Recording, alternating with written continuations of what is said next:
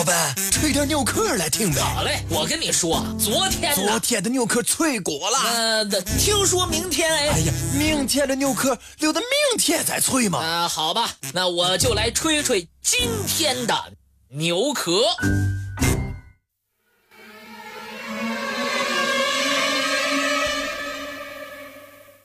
近几年来，国际持续关注海平面上升现象，因为这一现象不只有淹没土地的威胁，而且还会产生比现在频率高出很多的海洋类灾害，比如海啸等等。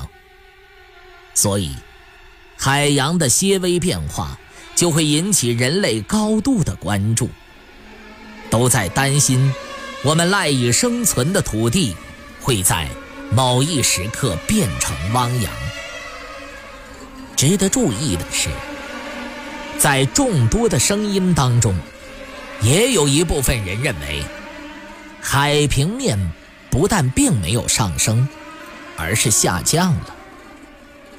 这种观点的依据是什么呢？到底哪种说法正确呢？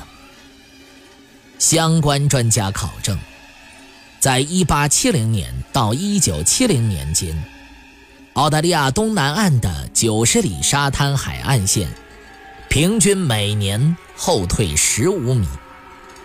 也就是说，这段时间里后退了将近1500米。如今，人们的担心集中在因为全球气候变暖。让海平面上升，最后淹没我们所生存的大陆。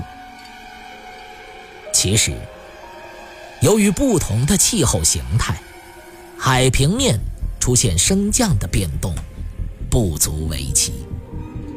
但是，不容忽视的是，如今海平面的升降变动有人为因素在里边。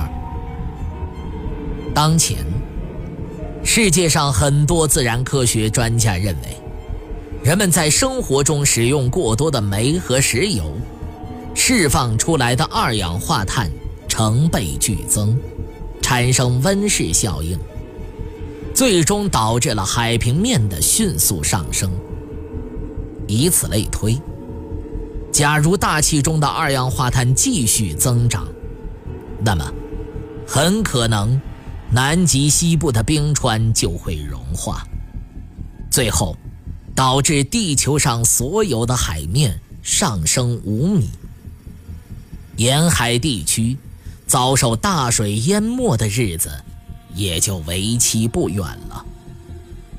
然而，部分科学家觉得，虽然存在温室效应，但是中高纬度地区的冰川。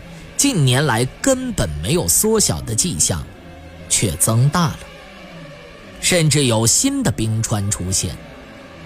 这就表示，在中高纬度地区，所谓的温室效应并没有改变它们的气候。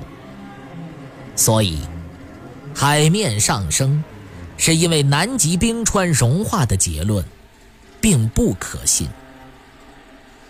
对于海平面下降，有些科学家认为是水体温度上升导致海水蒸发，原来的水分进入大气层的结果。还有就是，大气中的云量因为水汽和尘埃的大量增加，导致全球的降水普遍增加，冰川上增加的雨水。积聚于两极的冰川，于是海平面便下降了。除此之外，世界范围内的大中型水库等水利工程的建设，致使发生全球性的降温，继而海面持续下降。